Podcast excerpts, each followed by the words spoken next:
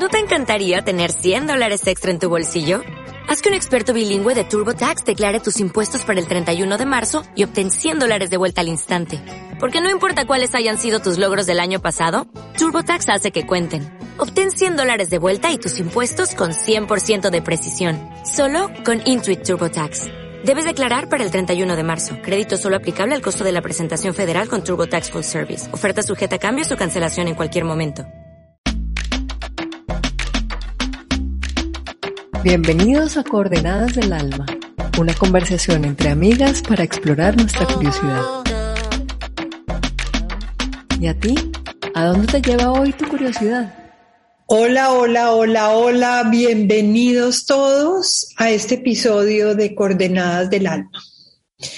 Aquí estamos hoy Gloria Zuluaga, Liliana Bernal y yo, Marta Lucía Buralle, con la energía de Carolina Alonso, que hoy no nos va a estar acompañando en la primera parte de, de esta grabación. Estamos muy entusiasmadas de nuestro tema de conversación de hoy. Hoy vamos a hablar sobre el discurso erótico. ¿Qué es eso del discurso erótico? ¿Cómo vivimos el discurso erótico? ¿Lo conocemos o no lo conocemos? ¿Lo tenemos o no lo tenemos? Vamos a ver por dónde nos lleva esta conversación. Las invito entonces a que hablemos del discurso erótico. ¿Quién quiere comenzar? Wow, Chumi. Yo, yo comienzo. Y, y pensando en, no sé qué tenías en la cabeza tú cuando nos propusiste este, este tema. Entonces quiero, quiero como, como contarte lo que tengo en la cabeza yo cuando escucho la invitación eh, hablar acerca del discurso erótico. Em, yo creo que, mi relación con el, con el erotismo en mi vida eh, comenzó desde muy pequeñita y yo amo la emoción del, del erotismo porque es la emoción que me funde con el mundo. Y creo que tuve una mamá muy erotizada, como, como muy eh, em, gozadora de la vida y de los, de los estímulos. Entonces ella cuando se comía una fruta era entera que se comía ese mango con, chorreándose, eh, ensuciándose las manos y siempre para mí hacer las cosas, tomarme la vida como desde esa desde esa eh, como manera de estar fue, fue algo permitido. Eh, también fue permitido enamorarme, también era permitido como que las preguntas de mis tías eran, ¿y ya tienes novio? ¿Y te gusta quien te gusta? Y era como, como que siempre hubo un permiso para, para poder mirar el, el encuentro con un otro como algo posible. Otra cosa era cuando ya estábamos en las relaciones, que eso era todo cuidado. pero, pero por lo menos en el ambiente siempre estaba como permitido eh, gustar y, que te gustara gente. Y por ahí como que comienzo yo a, visualizar cómo ha sido que se ha instalado este, este discurso de lo erótico en mi vida. Eh, y, entonces voy a traer esta, esta distinción que después de años eh, encontré con, con, la formación de coach que tengo, que que tenía que ver con esta emoción del erotismo como la emoción que nos permite fundirnos con el otro, con la emoción que nos permite eh, ser oferta para el otro, con la emoción que está relacionada también con la seducción.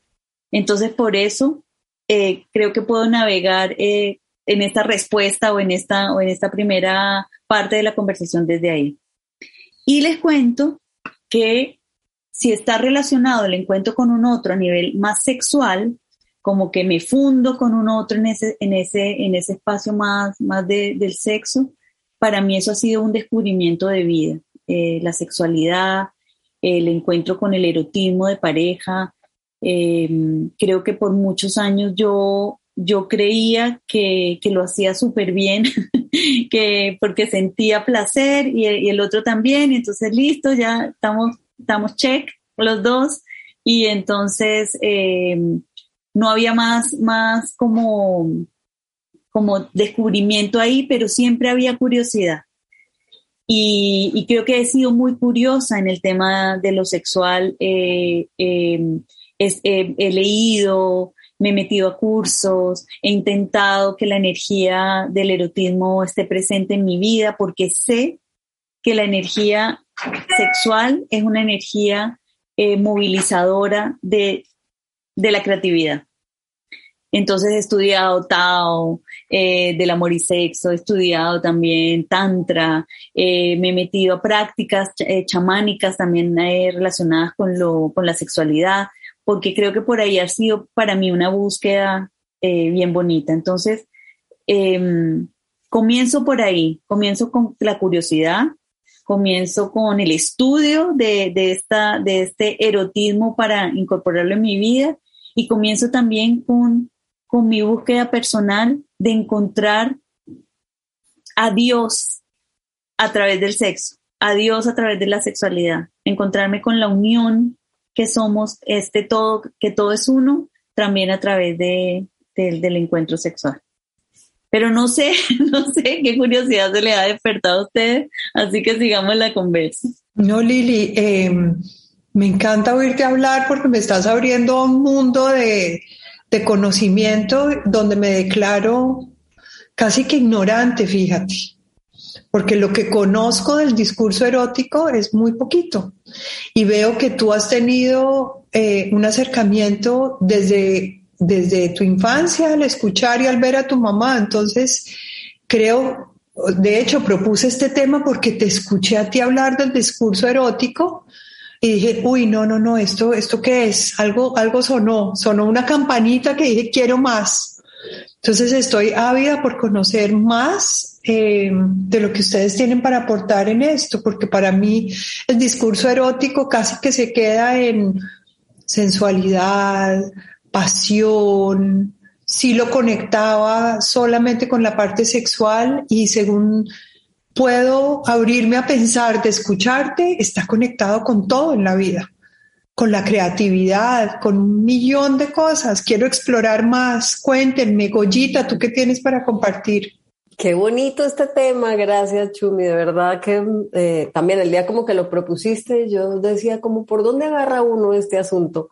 Em, pero en, digamos ahora oyendo a Lili y oyéndote a ti, lo que pensaba es al final el discurso erótico, eh, digamos, relevante para mí es el propio, ¿no? Es cómo yo me relaciono con mi propia sexualidad, sensualidad, erotismo, cómo la siento y la vivo yo. Em, contrario a lo que Lili expresaba de, que lo veía a su alrededor y que lo podía como, como captar, para mí no. Yo viví en un entorno súper abierto en la comunicación, pero donde esos temas de la sensualidad, sexualidad y demás no se, no se tocaban, eran más bien ocultos. De hecho, cuando yo empecé a llegar como a la adolescencia y empiezan estas conversaciones en el colegio y, hablaban de la sexualidad como casi que una necesidad humana, yo decía, qué raro, porque yo no veo eso a mi alrededor, ¿no? Y fue ahí donde yo empecé a decir, ok, entonces a ver cómo es la cosa, porque hay algo que a mí no me están contando. Si esto es tan natural, si es tan humano, si es tan, si viene dado con nosotros, hay algo que a mí no me están contando. Y se me despertó, como dice Lili, una curiosidad que tuve que explorar sola, porque me, me intimidaba mucho tratar de llevarla a algún escenario. Nunca me sentí cómoda para hacer preguntas públicamente, ni para contar lo que me pasaba públicamente, ni para pedir referentes porque mi sensación era que las personas que tenía alrededor ni los tenían. Entonces, mi discurso erótico es un discurso autoconstruido, es como una interpretación que yo he ido encontrando a través del tiempo en la exploración de lo que me pasa a mí, de lo que me hace sentir, de cómo yo vibro mejor eh, en una frecuencia más alta y me hace entender mi relación con mi cuerpo, con mi ser mujer, con mi, con mi sexualidad, con mi sensualidad, desde un lenguaje que yo me inventé, que yo he ido descubriendo a través de personas a las que estudio, em, ahora este concepto tan en boga de la sexualidad sagrada, que para mí ha sido una belleza encontrarme con eso em, y, dejar de verlo como un espacio sellado y prohibido y, y cercado por un cierto pudor y una cierta, y una cierta vergüenza, abrirlo a no, no, es que, es que eso somos, somos seres cargados de, de sensualidad y de expresiones sexuales necesarias. Entonces, creo que, que sí lo que puedo notar es que el discurso erótico es muy individual.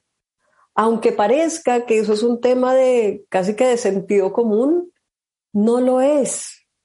No lo es y todos tenemos una aproximación al erotismo distinta, con significados distintos, con definiciones distintas, con permisos distintos. Y todavía creo que le falta un poco más de voz a ese discurso, un poco más de apertura para, para encontrarnos más ahí. Por ahí empezaría yo la conversación. De acuerdo, Goya, de acuerdo. nos falta, a mí me falta. De hecho, fíjate que si el tema propuesto hubiera sido el erotismo, eh, hubiera habido una forma de abordarlo diferente. Pero el tema es el discurso erótico y creo que falta, eh, falta conocer más sobre lo que es el discurso erótico. De hecho, confieso que me sorprendió eh, cuando te lo oí nombrar así, Lili, discurso erótico, porque quizás me llevó a un espacio donde dije, el discurso erótico, eso yo no lo tengo en mi vida. Yo puedo hablar del erotismo, pero una cosa diferente es tener incorporado el lenguaje erótico. Eso quizás es lo que está llamándome ahorita a comprender, es como el lenguaje, el discurso erótico es el lenguaje erótico instalado dentro de una persona. Yo creo que yo no lo tengo instalado, lo, confieso aquí. Eh, no sé si sea eso, ¿es por ahí? Está linda, lindísima la pregunta y, y, yo, yo no, no, no lo sé porque siento que, o sea, no te podría contestar así, sí, sí es por ahí, porque, porque exploremos. Mira, déjame contarte que una de las cosas que, mm, que yo fui descubriendo en los últimos años, cuando me empecé a permitir la conversación del erotismo y esta curiosidad mucho más adulta, eh, de, poder encontrar el, espacio sagrado para yo poderme, para la entrega amorosa, la entrega eh, a un otro, yo encontré varios autores, empecé a leer de todo, no saben, empecé muchísimo a, a como a tener curiosidad a través de otra gente que ya hubiera hecho el camino y encontré a una mujer que se llama Daniel Flaubenbaum. el, el, apellido es así como ella es, ella, ella es francesa y el libro se llama Mujer deseada, mujer deseante.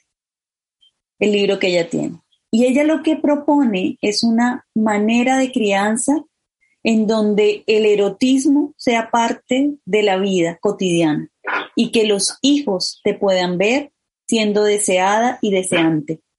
Y entonces eso ella dice que el rol de la mujer cambiaría y que además los hijos tendrían la posibilidad de volver a ti para que tú seas fuente primaria de las conversaciones de inquietudes sexuales y que también volverían a ti con la confianza para contarte las cosas que, tú no te atreviste nunca a contarle a tus padres, eh, pero que también aparece una posibilidad de relacionarse con el cuerpo de otra manera, con el cuerpo sobre todo de la mujer. Ella habla de la mujer porque pues eh, el hombre se relaciona distinto quizás con, con el erotismo o con sus prácticas sexuales, son un poco más, son distintas. Yo no, me voy a meter en ese tema que también podríamos meternos algún día. Pero dice una cosa increíble, dice por ejemplo que es bueno que los niños observen el deseo del padre en la madre y que observen por la madre y que observen también las caricias que, que, que, sea cariñoso el papá con la mamá, la mamá con el papá, y que, por ejemplo, les digan a los niños, vamos a cerrar la puerta porque ahora vamos a hacer cosas de papá y mamá, de pareja, y que les cuenten a ellos, y entonces eh, cerrar la puerta y hacer eso. Cosas, anuncios que yo jamás viví en mi casa, y que tampoco fue que le hiciera a mi hija, pero sí tenía este, esta manera de crianza en donde yo le permitía, permitía eh, la caricia sin decirle, ay, no, aquí no, esto, esto como que separar como los ambientes. Em, obviamente que yo no, no era que fuera a hacer el amor frente a mí, pero sí eh, permitir este, este llamado del deseo y, y, que eso fuera visto por ella. Eh, podría ser algo que, que pudiera, que, que, es lo que ella propone, ¿no? Y por otro lado, el otro autor que me voló la cabeza, chicas, así, que tengo todos sus libros porque lo amo profundamente, se llama David Deida. David Deida. Así se escribe de, de yo le digo David Deida, pero no, es, es entonces es David Deida. Eh, este hombre es un coach sexual bueno, no sé si él se autodefinirá así, pero, pero eso es lo que hace. Y lo que hace es que entrena a los hombres para la íntima comunión. Él empezó a, trabajar con hombres y creó un libro que se llama El Camino del Hombre Superior, en donde él le cuenta a los hombres cómo superarse a sí mismos. No es para que ellos sean hombres superiores, sino para que se superen en todo lo que tendrían que hacer para despertar su energía sexual y desde ahí tener una vida más creativa, más poderosa, más fuerte y más, y más segura para ellos. Y entonces, de, de refilón empezó a tocar el mundo de lo femenino, de las mujeres, y empezó a entrenar mujeres también, para que ambos despertaran esta energía sexual. Tiene un libro precioso que se llama En íntima comunión. Tiene otro libro hermoso que se llama Cómo descubrir a Dios a través del sexo. Y lo que él más dice es que necesitamos sentirnos en comunión con nuestra pareja para que toda la exploración que tengamos juntos se convierta en algo sagrado. Todo lo pone como en el espacio eh, de lo sagrado, de, del encuentro real con un otro, eh, te muestra formas distintas en que nos hemos relacionado. Por ejemplo, dice algo em, que las parejas tienen, que cada uno de nosotros tiene una esencia sexual cuando yo entendí eso, empecé a entender, a entender muchas cosas de mi propia sexualidad, pero que la esencia sexual podía ser femenina o masculina. Lo masculino era, era como con más fuerza y lo femenino, y lo femenino para él en, este, en, esta, en esta figura que él, que él arma en, su, en sus libros, eh, es, es como la, la que acoge y la masculina es la que, la que, la que empuja, la que, la que tiene el, el, el, arranque, el avance. Entonces dice que no importa si eres hombre o mujer, tienes una esencia sexual que puede estar asociada a tu masculino o a tu femenino y que a veces te van a dar ganas de instaurar tu masculino y ser tú la que dice que vamos y hagamos este, este tipo de cosas y a veces vas a ser la que se entrega. Y eso me pareció, me parece hermoso, pero lo que él dice es que no estamos acostumbrados a hablar con nuestras parejas de nuestras esencias y no estamos acostumbrados a que nuestra pareja conozca estos secretos íntimos, sino que dejamos que todo se vaya descubriendo y no, no hablamos, no contamos. Y eso es lo que nos hace como, como quizás em, sentirnos un poquito menos, menos eh, poderosos para tomar la conversación en nuestras manos. Yo, yo, eh, una de las cosas que empecé a hacer es como a darme cuenta cuál era mi esencia y cuáles eran mis deseos y empezarlos a, contar, a decir, oye, por aquí, ¿qué te parece por acá? Y lo que vino de vuelta fue escuchar los deseos de mi pareja y eso hacía que, que la relación se fuera enriqueciendo en el ámbito de lo sexual mucho, mucho más que cuando no hablaba, que cuando dejaba que, que el deseo como que me llevara o que, o que la, lo que era posible pudiera, o sea, como que se lo dejaba a otro y no, lo, no lideraba. Y entonces cuando empecé como a, a, ejercer mi propio, mi propio poder, empecé como a descubrir también partes de mí mucho más plenas también. O sea, empezó a pasar mayor plenitud porque empecé a tener mejores y más duraderos orgasmos, mejores y más duraderas caricias. Me di cuenta de las zonas que tenía erotizadas y las que todavía no. Eh, como que em, se empecé como a descubrir. Y eso ha sido muy, muy bello. Mi vida ha sido un regalo, un regalo gigantesco. Todas esas cosas les cuento. Gracias Lili, porque creo que nos estás dando muchos regalos eh, a los que te escuchamos. Y bonitas esas referencias de este autor, bonito tema. Y fíjate que es que meterse, mira, ahí estás mostrándonos todos los libros que tienes de él, meterse en este mundo, como en todos los mundos que nos metemos, hace que se nos instale ese discurso dentro de nuestra vida. Importantísimo. Muchas gracias. Gracias. Goyita. Eh, ahora que Lili estaba hablando de, la expresión, de, la importancia dentro del discurso de la expresión de esto es lo que yo quiero, esto es lo que me gusta, esto es lo que quisiera probar, me voy a devolver un paso hacia atrás y es lo diferente que es la relación o el entendimiento de la sexualidad con uno mismo.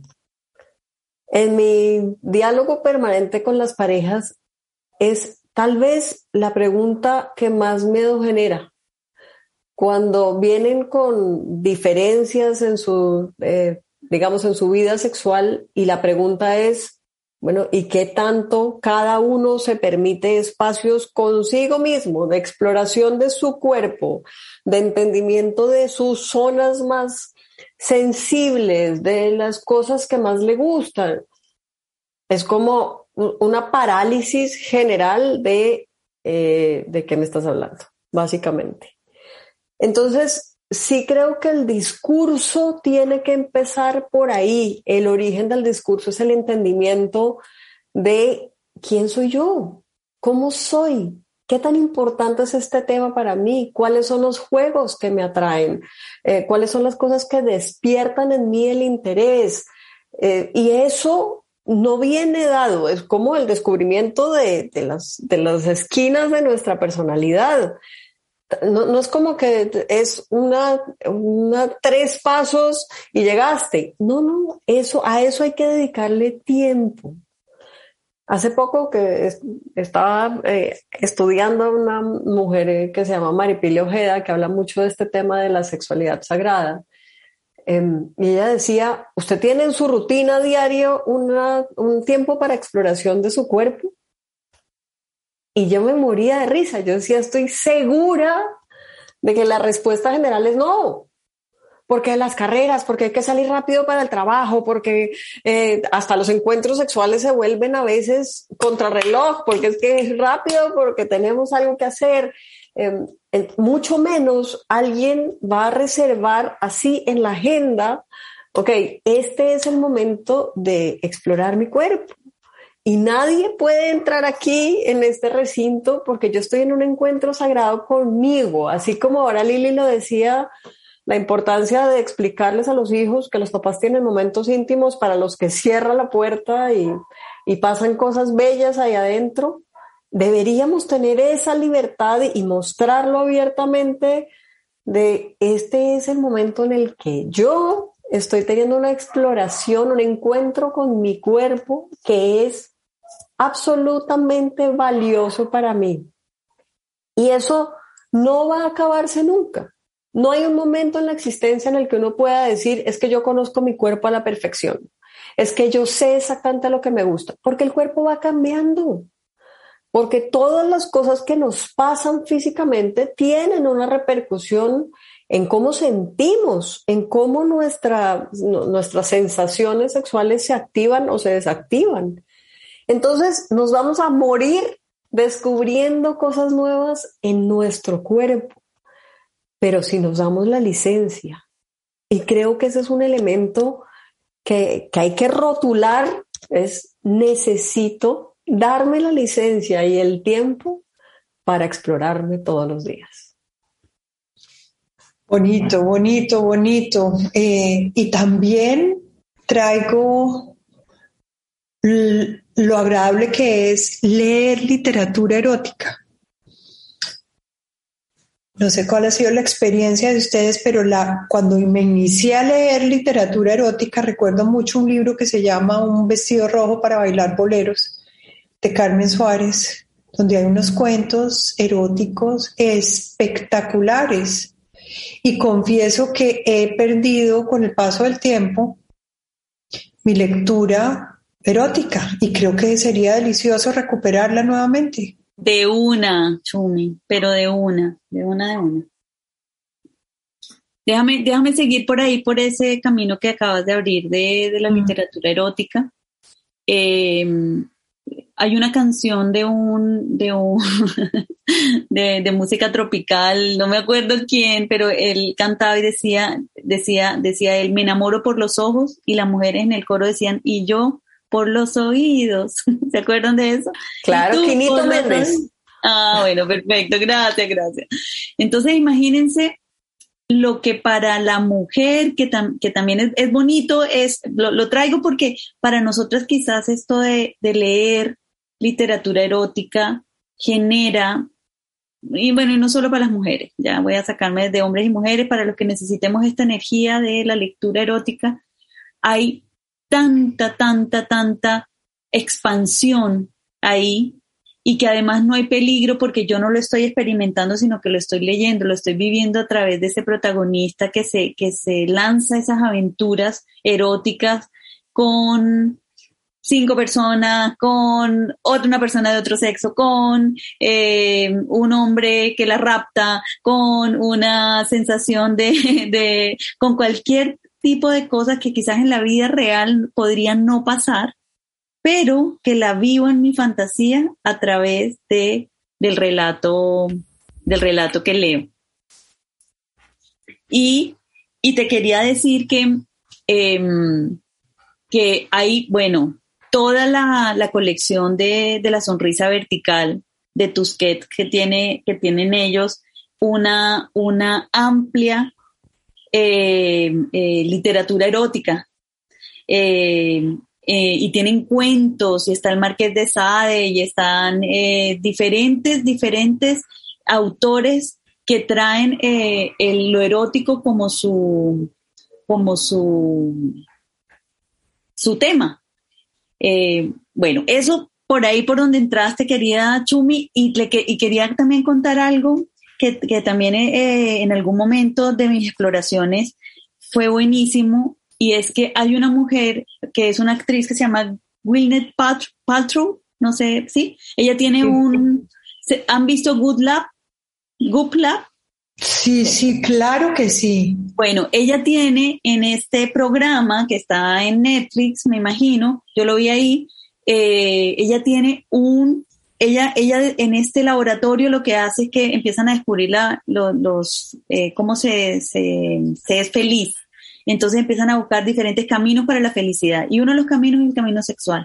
Y hay una mujer en Nueva York que lo primero que hace es que entrena a las mujeres a que se conozcan a sí mismas, querida Goya. Y yo me acordé de eso con, con lo que tú estabas contando, que lo primero que hace esa, esa señora cuando tú entras a su, a su laboratorio a su curso es que te entrega un espejo. O sea, el primer movimiento para la sanación es, es el tema de, de, tener un espejo y mirarte eh, tu, tu sexo y conocerte, porque no nos conocemos, no sabemos cómo son. Hemos visto quizás, y cuando hablamos de la pornografía, todas las que hemos visto pornografía, hemos visto cómo son las, las vulvas de otras mujeres, y a veces no conocemos la propia. Y entonces empezar por ahí es un tremendo camino de, de, autoexploración para, para nosotras. Y, y que hay zonas eh, erógenas súper, súper distintas a las que nosotros tradicionalmente podemos pensar. Y eso es pura exploración. Llegó Caro y está así con los ojos abiertos, así como, ¿de qué están hablando? Así que bienvenida. Em, no, nada, ya, ya estoy así como medio aterrizando en el tema, pero Vale, aquí vamos no, a... No sé si esto lo dijeron, pero creo que eh, en esa clase que yo tenía de discurso amoroso y erótico, eh, uno de los más bellos de descubrimientos de del erotismo eh, y cómo funciona el erotismo eh, en las mujeres. Bueno, aunque yo creo que para los hombres es igual, es, es, eh, es la historia, ¿no? Eh, es el lenguaje, es la palabra. Eh, y cuando nosotros recuerdan a Cherezada que está en, en la habitación con el sultán y, y es a través de las historias que es un, es un proceso de seducción completo, ¿no? Y entonces ella comienza a contar estos relatos y va como capturando al sultán en, en este viaje. Y el erotismo es tremendamente sanador también. Eh, es, es porque ahí encontramos algo que nos une. Bueno, nada, quería, quería traer eso porque me parece que es bello. Yo que, creo que aquel día que estábamos hablando acerca de la pornografía y que terminamos el capítulo, me quedé con Goya hablando un rato y le dije, no, es que yo tengo el punto G aquí, o sea, en, en la cabeza. Yo no lo tengo. en los oídos lo tengo Ay, yo. No, no, no, maravilloso eso. Yo lo tengo en la cabeza, así ahí como en el, en, en mi, en mi centro narrativo. Bueno, ya llegué tarde, perdón, no sabía por dónde andaba, pero ahí. Gracias, Voy a escuchar sus coordenadas para llevármelas todas. Me dejas o nos dejas con algo maravilloso y es esto de que el erotismo es sanador. Gracias. Y esa va a ser mi coordenada de hoy. El erotismo es sanador. ¿Cuál es tu coordenada, Lili? Mi coordenada también va por ahí, que el erotismo es conexión con el todo. eh, y que, y también la otra coordenada es eh, seguir autodescubriéndome, Mm, seguir, seguir con mi, con mi propósito vivo de que esto es en cada etapa de mi vida y como decía Goya, que mi cuerpo va cambiando y entonces van cambiando, va cambiando el, el punto G. Ahora está en los oídos y las, las historias que escucho y de pronto puede estar también en, en otros lados que quiero descubrir. Gracias, Lili, tan bonito eso que dices. Goyita, tu coordenada. No te escuchamos. Ay, perdón.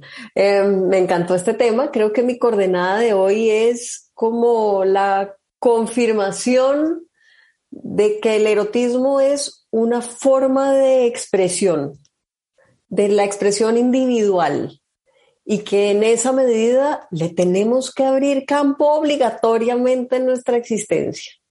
No podemos negarnos a esa forma de expresión tan natural y tan sagrada, eh, y más bien necesitamos darnos el permiso de, de cuidarla y entenderla mejor. Bonito. Gracias, Goya. Carito, así hayas llegado en el momento que llegaste, estoy segura que tienes mucho para aportarnos con tu coordenada. Um, estaba pensando que cuando eh, yo estaba estudiando filosofía, los seres humanos necesitamos una ética que es como un cuáles son mis principios, cuáles son mis valores, ¿no? ¿Qué, mue- qué, qué es lo que define mi comportamiento?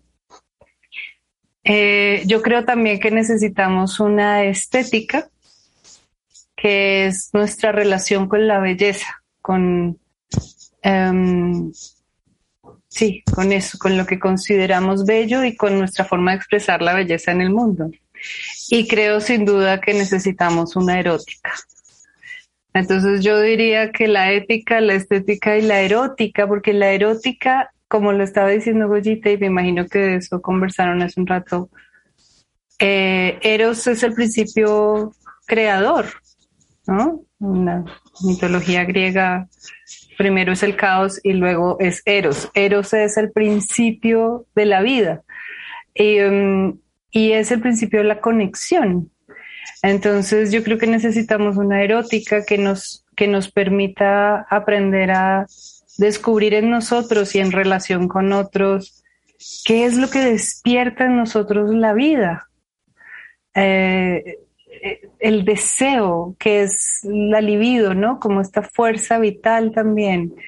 Em, y creo que a estas alturas del partido uno debería tener claro su ética, su estética, o por lo menos estar en camino de formulársela, de hacerse las preguntas y su erótica. Cerraste con broche de oro, Carito Alonso. Gracias por tu, tu cierre y gracias a todas por el espacio de hoy. Le voy a ceder la palabra a Gloria Zuluaga que nos va a contar cuál es el tema de nuestra próxima conversación. Buenísimo, gracias por esa conversación y bueno, para que sigamos en, en esta línea, eh, justo lo que contaba Caro hace un minuto, el día que hablamos de la pornografía, cuando terminamos la grabación, Caro y yo nos quedamos conversando un poco sobre lo que habíamos visto en esa charla, ahí en el momento en el que Caro dijo que su punto G estaba en la mente, y hablamos un poco de las fantasías. Ese día lo conversamos un poco en el contexto sexual, de qué tantas fantasías nos permitimos, qué tantas tenemos, de dónde las hemos creado. Pero yo creo que eso trasciende otros eh, aspectos de la vida, pero vamos a verlo. Hablemos de las fantasías en nuestro próximo episodio. Súper tema. Estamos listas para esa conversación. Gracias a todos los que nos escuchan y nos vemos en nuestro próximo episodio de Coordenadas del Alma. Chao. Gracias por acompañarnos a explorar nuestra curiosidad. Esperamos que tú también tengas hoy unas nuevas coordenadas para el alma. Este podcast está al aire gracias a la ayuda amorosa de Juan Morelli, autor de la música que estás oyendo y editor de todos los episodios, y de Daniela Briseño, creadora de nuestra bellísima imagen de portada. Gracias a todos por estar aquí y los esperamos en nuestro próximo episodio.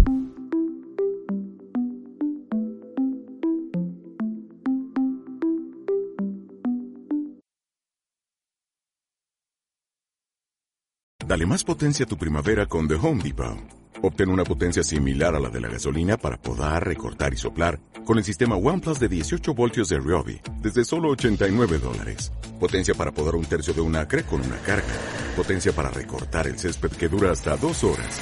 Y fuerza de soplado de 110 millas por hora. Todo con una batería intercambiable. Llévate el sistema inalámbrico OnePlus de 18 voltios de Ryobi. Solo en The Home Depot. Haces más. Logras más.